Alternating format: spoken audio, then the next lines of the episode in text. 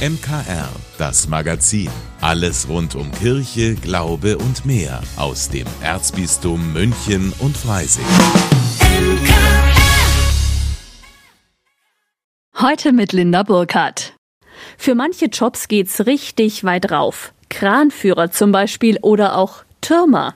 Joachim Weiner hat genau diesen Job beim alten Peter in München. Der Begriff des Türmers kommt aus dem Mittelalter und äh, der Türmer war damals zu der Zeit jemand, der über die Stadt wacht. Der war oben auf dem Turm, der hat die Feinschau gehalten, die Brandwache, der hat auch äh, das Horglocken gemacht, das heißt das Hörbarmachen der Uhrzeit und äh, der hat das Hos ausgeleitet, das heißt das morgendliche Trompetenblasen, so dass die Bewohner von München wussten, dass die Stadttore aufmachen und abends, wenn die Stadttore geschlossen haben. Heute würde sich Joachim Wallner eher als Turmmanager bezeichnen. In seinem Aufgabenbereich liegt alles, was mit dem Turm zu tun hat. Also Sicherheit, Renovierungen, Personalplanung und Eintrittsgelder. Wir haben oben eine Plattform auf dem Turm. Da hat man einen wunderbaren, ich würde sagen, den schönsten Blick über München. Man ist ja direkt im Stadtzentrum am Marienplatz. Und ich finde, es gibt dort keine schönere Aussicht auf München. Und wenn man eine Stadt kennenlernen möchte, dann muss man das unbedingt mal gemacht haben. Und äh, auch der Turm, äh, ist im Herzen von allen Münchnern, weil es eine der großen Wahrzeichen ist. Das ist das Besondere am Turm von St. Peter. 306 Stufen geht's insgesamt drauf auf die Plattform. Aber jede einzelne lohnt sich für diesen einmaligen Blick, findet Joachim Wallner.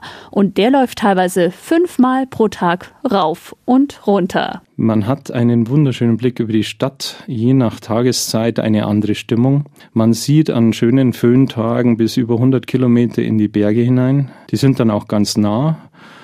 Und man ist ja erhöht. Man ist auf einer Höhe von 56 Metern über den Menschen und dort hat man dann ein Gefühl ein bisschen wie in den Bergen. Das heißt, das Hektische von den Straßen ist da oben nicht mehr der Fall, sondern man schaut von oben drauf. Dort ist alles langsamer, ruhiger und man hat einen tollen Eindruck über die Stadt. Seit acht Jahren ist Joachim Wallner Türmer. Er sagt, in seinem Job ist Kontaktfreudigkeit super wichtig.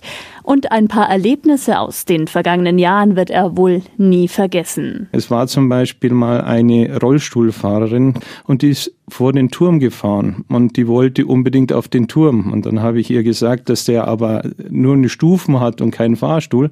Und diese Frau wollte unbedingt auf den Turm.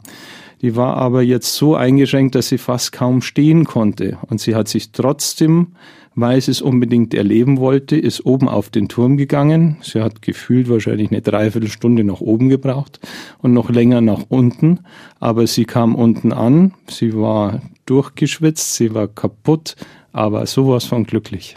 Der alte Peter in München. Der alte Peter ist ein Wahrzeichen Münchens. Zu fast jeder Ecke und Nische gibt es eine Geschichte. Und für mich ist äh, der alte Peter auch Familie geworden, weil wie damals, als ich angefangen habe, habe ich sehr schnell gemerkt, dass alle, die in diesem Umfeld arbeiten, 20, 30 Jahre da schon tätig sind und mit ganzem Herzen dran hängen.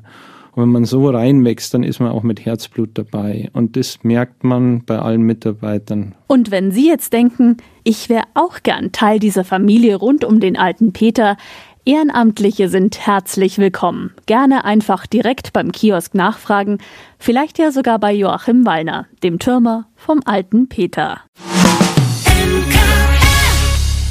Die Bauern haben ein deutliches Zeichen gesetzt. Gestern haben ab dem frühen Morgen Traktoren aus dem Umland die Münchner Straßen verstopft. Rund 10.000 Menschen sind zu einer Kundgebung auf dem Odeonsplatz gekommen, um gegen die geplanten Agrarkürzungen der Bundesregierung zu protestieren. Auch wir waren bei der Demo dabei und haben die Landwirte gefragt, warum sie demonstrieren und welche Forderungen sie an die Berliner Ampelkoalition haben. Wir haben für unsere Rechte demonstriert, weil wir heute einfach eine Zukunft brauchen. Wir sind alle junge Bauern und wir sehen keine Zukunft mehr, wenn es so weitergeht. Die Bundesregierung soll weg, damit kann man nicht mehr leben. Von meiner Sicht aus werden die Demonstrationen mit Sicherheit weitergehen. Ich hoffe, dass sie nicht gewaltbereit sind, aber es gibt schon eine kleine Minderheit, die sich radikalisieren wird. Die Landwirtschaft stirbt aus und die Nahrungsmittel werden teurer. Äh, die sollen eben diese Änderungen, die sie geplant haben, äh, wieder zurücknehmen. Also ist erstens mal die Steuervergünstigung fürs Diesel und dann die Steuerfreiheit für landwirtschaftliche Traktoren erhalten, wie sie bisher war. Genau das hatte die Bundesregierung aber schon vor den Demonstrationen Ende letzter Woche angekündigt. Land- und forstwirtschaftliche Fahrzeuge sollen von der Kfz-Steuer befreit bleiben. Die Subventionen für Diesel bis 2026 schrittweise abgebaut werden. Zu wenig, befand der Bayerische Bauernverband. Obwohl die gewählte Protestform mit Belastungen für die Bevölkerung einhergeht, zeigten die Münchner Passanten bei der Demo Verständnis für die Bauern. Weil kleine Betriebe einfach peu à peu kaputt gemacht worden sind durch die verschiedenen Auflagen. Warum? Weil es einfach so nicht mehr weitergehen kann. Wir werden hin und von verarscht. Ja, es wird etwas versprochen, was nicht gehalten wird. Ja, ich arbeite selber in der Gastronomie. Ich weiß noch, was ich rede. Ja, wenn die Wirtschaft zusammenbricht, gibt es keine Lebensmittel mehr. Also wird aus dem Ausland gekauft. Das Wichtigste ist, dass wir den Bauern und den Landwirten in dieser Sache zuhören. Äh, warum? Weil das Menschen sind, die mit beiden Beinen am Boden stehen. Ich finde diese Art des Protestes auf alle Fälle besser, als bis auf die Straße niederzukleben. Der Deutsche Bauernverband will den Druck auf die Politik weiter erhöhen. Auch in den nächsten Tagen müssen wir uns also wegen den weitergehenden Protesten auf einiges einstellen. Vor allem Autofahrer müssen mit Behinderungen rechnen. Und wer auf die Bahn ausweichen will, hat es nicht viel besser. Schließlich hat die Lokführergewerkschaft GDL angekündigt, von morgen an bis Freitagabend zu streiken. Wenn jemand eine Brille trägt, dann hat das ja oft sogar einen modischen Aspekt. Und man wird die Person nicht in erster Linie als Mensch mit einer Einschränkung wahrnehmen. Anders, wenn jemand ein Hörgerät trägt, da denke ich schon mal, na hoffentlich versteht mich der oder die jetzt überhaupt. Meine Kollegin Gabi Hafner wollte in ihrem Podcast einfach Leben wissen, wie gut Medizin und Technik eigentlich Menschen mit Hörproblemen helfen können. Hallo Gabi.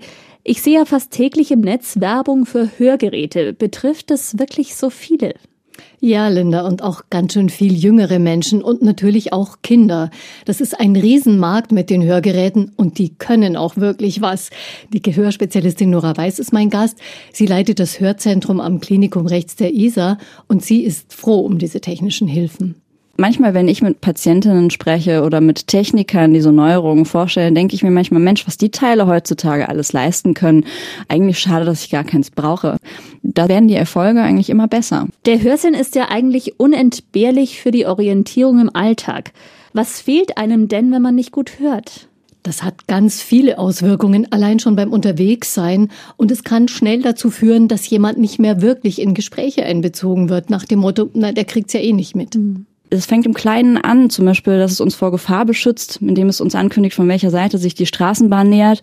Aber dann geht es sehr viel weiter über Konversationen, Teilhabe im alltäglichen Leben, den Umgang mit anderen Menschen oder auch den Genuss von Musik. Aber wenn man das nicht mehr hat, dann sind die Folgen häufig ähm, sehr, sehr dramatisch. Im Grunde muss man sagen, es ist eine Behinderung und unter Umständen vielleicht sogar deshalb schwierig, weil die für andere nicht sichtbar ist. Klingt jetzt doch etwas erschreckend. Wenn ich nicht mehr scharf sehe, merke ich das ja. Wer nicht gut hört, müsste auch rechtzeitig Anzeichen bemerken und dann?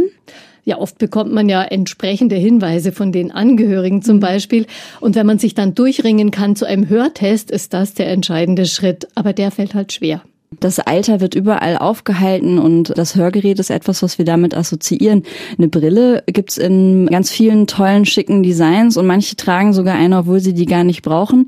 Beim Hörgerät haben wir den Weg noch nicht so ganz geschafft, also da müssen wir sicher noch hin. Da kennt jeder eine Geschichte von dem Opa, der halt schlecht hört und sich damit brüstet, dass er es wunderbar ausblenden kann, wenn seine Frau Arbeitsaufträge für ihn hat.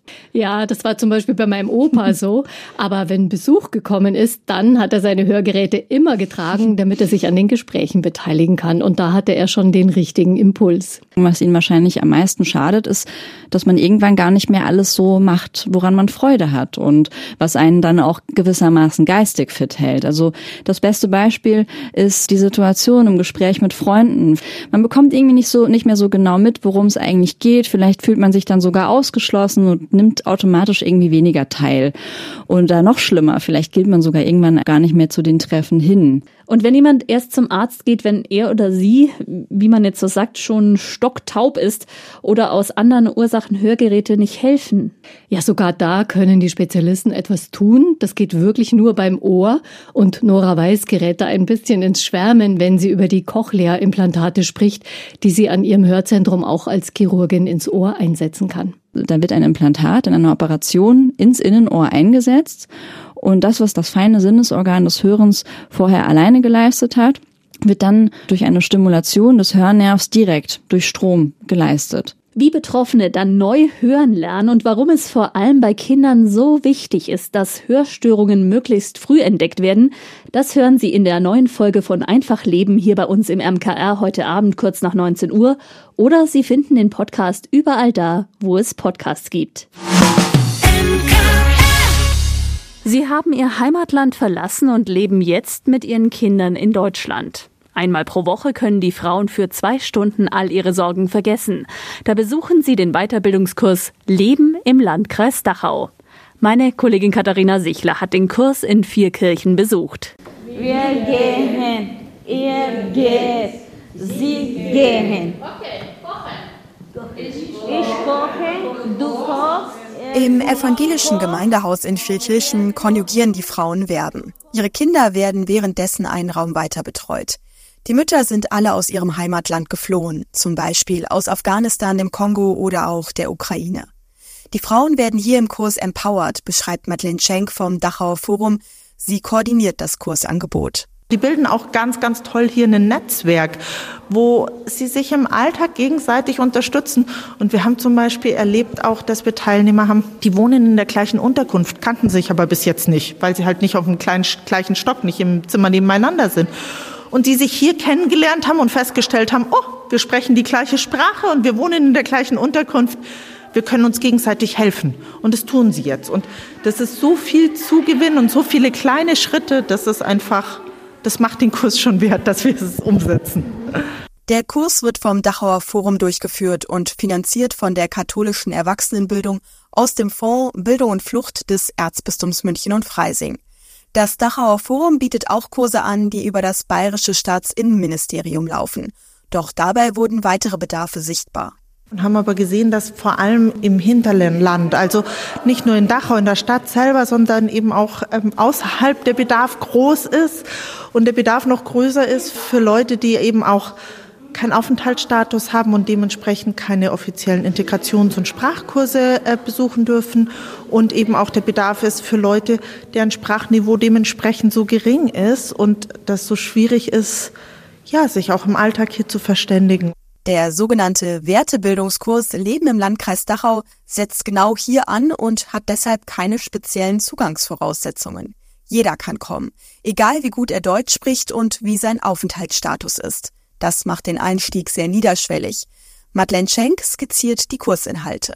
Was ist denn ein Grundgesetz? Was ist ein Grundrecht? Was sind denn Frauenrechte? Gerade weil wir ja nur Frauen im Kurs haben, ist das einfach auch ein großes Thema und was ist eine Kinderkrippe, die ganzen Begriffe, die da einfach fallen, hin bis zu, was ist denn ein Lebenslauf, was muss ich denn da überhaupt alles reinschreiben, äh, solche Themen oder wo kann ich einen Job finden. Dann geht es aber auch ganz praktisch drum, wie funktioniert denn ein Arztbesuch, warum muss ich einen Termin ausmachen.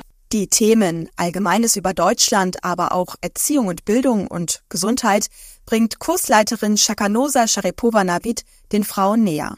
Sie selbst kam vor vier Jahren aus Kasachstan nach Deutschland und auch sie hat den Kurs damals besucht und kennt daher die Situation der Frauen. Ich bin immer da, wenn sie Schwierigkeiten haben und ich freue mich, dass äh, so, dass ich so eine Chance bekommen habe, ehrlich gesagt und dass ich äh, für Menschen etwas super, etwas Schönes machen kann. Und das ist äh, einfach eine so super Gefühle. Und nicht nur die Kursleiterin hat ein super Gefühl. Auch die Teilnehmerinnen in vier Kirchen wirken nach dem Kurs ein bisschen gelassener als zu Beginn. Beim Rausgehen wird gelacht und miteinander gesprochen. Der nächste Kurs Leben im Landkreis Dachau für Frauen mit Migrationsgeschichte startet am 12. Januar in Vierkirchen, in Markt Indersdorf am 8. April. Ein Einstieg ist aber auch jederzeit möglich. Mehr Infos finden Sie auf der Homepage vom Dachauer Forum. Was gibt es Schöneres bei der Kälte, als sich mit einem guten Buch in eine Decke zu kuscheln? Meine Kollegin Susanne Steufmehl hat jetzt den passenden Lesestoff dazu. Ihr Buchtipp diese Woche ist der Roman Unser Eins von Inga Maria Malke. Sie führt die Leserinnen und Leser ins Lübeck der Jahrhundertwende und erzählt die Geschichte der Familie Lindhorst. Münchner Kirchenradio Literatur Lübeck 1890. Im vornehmen Patrizierhaus in der Königsstraße bringt Marie Lindhorst ihr achtes Kind zur Welt.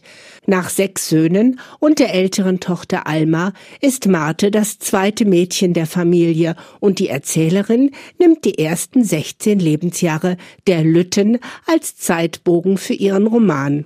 Die Lindhorsts sind zu Beginn des Buches eine wohlsituierte, im Geflecht der Bürgerschaft verwobene Familie, einflussreich, konservativ, protestantisch mit jüdischen Wurzeln. Doch dieses Detail wird es später eine Rolle spielen. Marte wächst mit vielen Privilegien und mehr Freiheiten als ihre ältere Schwester auf, doch die Chancen ihrer Brüder sind für sie unerreichbar. Vater Lindhorst ist Anwalt. Ein wenig eifersüchtig schielt er auf seine Brüder, die als Senator und Konsul politischen Einfluss haben im kleinsten Staat des Reiches. Doch dafür ist er mit Marie verheiratet, der Tochter des berühmtesten Dichters aller Zeiten, was auch auf ihn ein wenig Glanz abwirft. Nach der Geburt Martes verfällt Marie jedoch in eine manische Depression, deren Auswirkungen die Familie hilflos gegenübersteht. Die Söhne, im Bewusstsein ihres Standes und Ansehens aufgewachsen, verfolgen unterschiedliche Lebenswege. Nicht jeder ist erfolgreich, einer sogar tragisch. Und am Ende bleibt nicht mehr viel von der Lindhorstschen Herrlichkeit. Unglückliche Geldangelegenheiten und politische Machenschaften zwingen sie zu einem bescheideneren Leben, als sie bis dato gewohnt waren. Aber vielleicht ist das nicht das Ende, sondern nur der Anfang. Mag dieser letzte Satz des Romans hoffnungsvoll klingen, schwingt doch für uns, die wir den Lauf der Geschichte kennen, eine böse Vorahnung mit. Der Sound. Inga Maria Malke erzählt eine Geschichte, die vor mehr als 100 Jahren spielt und überzeugt mit stimmigem Zeitkolorit. Ihre Erzählstimme allerdings ist sehr modern und mit feinem Witz gewürzt, was die Lektüre besonders unterhaltsam und reizvoll macht. Für wen? Jedem und jeder, der sich für deutsche Geschichte, Gesellschafts- und Familienromane interessiert, kann ich diesen herausragend gut komponierten und mit pfiffigem Witz erzählten Roman empfehlen. Die Autorin. Inga Maria Malke kam 1977 in Hamburg zur Welt und wuchs in Lübeck auf, also am Ort des Geschehens ihres aktuellen Romans. Sie studierte Jura und arbeitete am Berliner Lehrstuhl für Kriminologie. Seit 2007 veröffentlicht sie als Schriftstellerin und würde für ihre Texte und Romane mehrfach ausgezeichnet. Vorläufiger Höhepunkt ihres literarischen Schaffens ist der rückwärts erzählte Familien- und Teneriffa-Roman Archipel, für den sie 2018 mit dem Deutschen Buchpreis ausgezeichnet wurde. Fakten zum Buch. Ein historischer Stadtplan Lübecks auf dem Vorsatzpapier und ein ausführliches Personenverzeichnis sind willkommene Ergänzungen des Romans, die ich beim Lesen immer mal wieder zur Rate gezogen habe. Und auch über ein Lesebändchen freue ich mich immer sehr, besonders bei diesem 492 Seiten starken Buch aus dem Rowold Verlag, bei dem man selbstredend immer wieder Pause machen muss. Zum Preis von 26 Euro können Sie den Roman in der Buchhandlung Michaelsbund in München kaufen oder online bestellen auf michaelsbund.de. Wenn Sie mehr über den Familienroman Unser Eins erfahren möchten, dann hören Sie doch in unseren Podcast ein Buch rein. Auf münchner-kirchenradio.de und überall, wo es Podcasts gibt. Vielen Dank, dass Sie sich unseren Podcast MKR, das Magazin des Münchner Kirchenradios, angehört haben. Wir freuen uns, wenn Sie unseren Podcast abonnieren und in der Podcast-App Ihrer Wahl bewerten. Am liebsten natürlich mit fünf Sternen.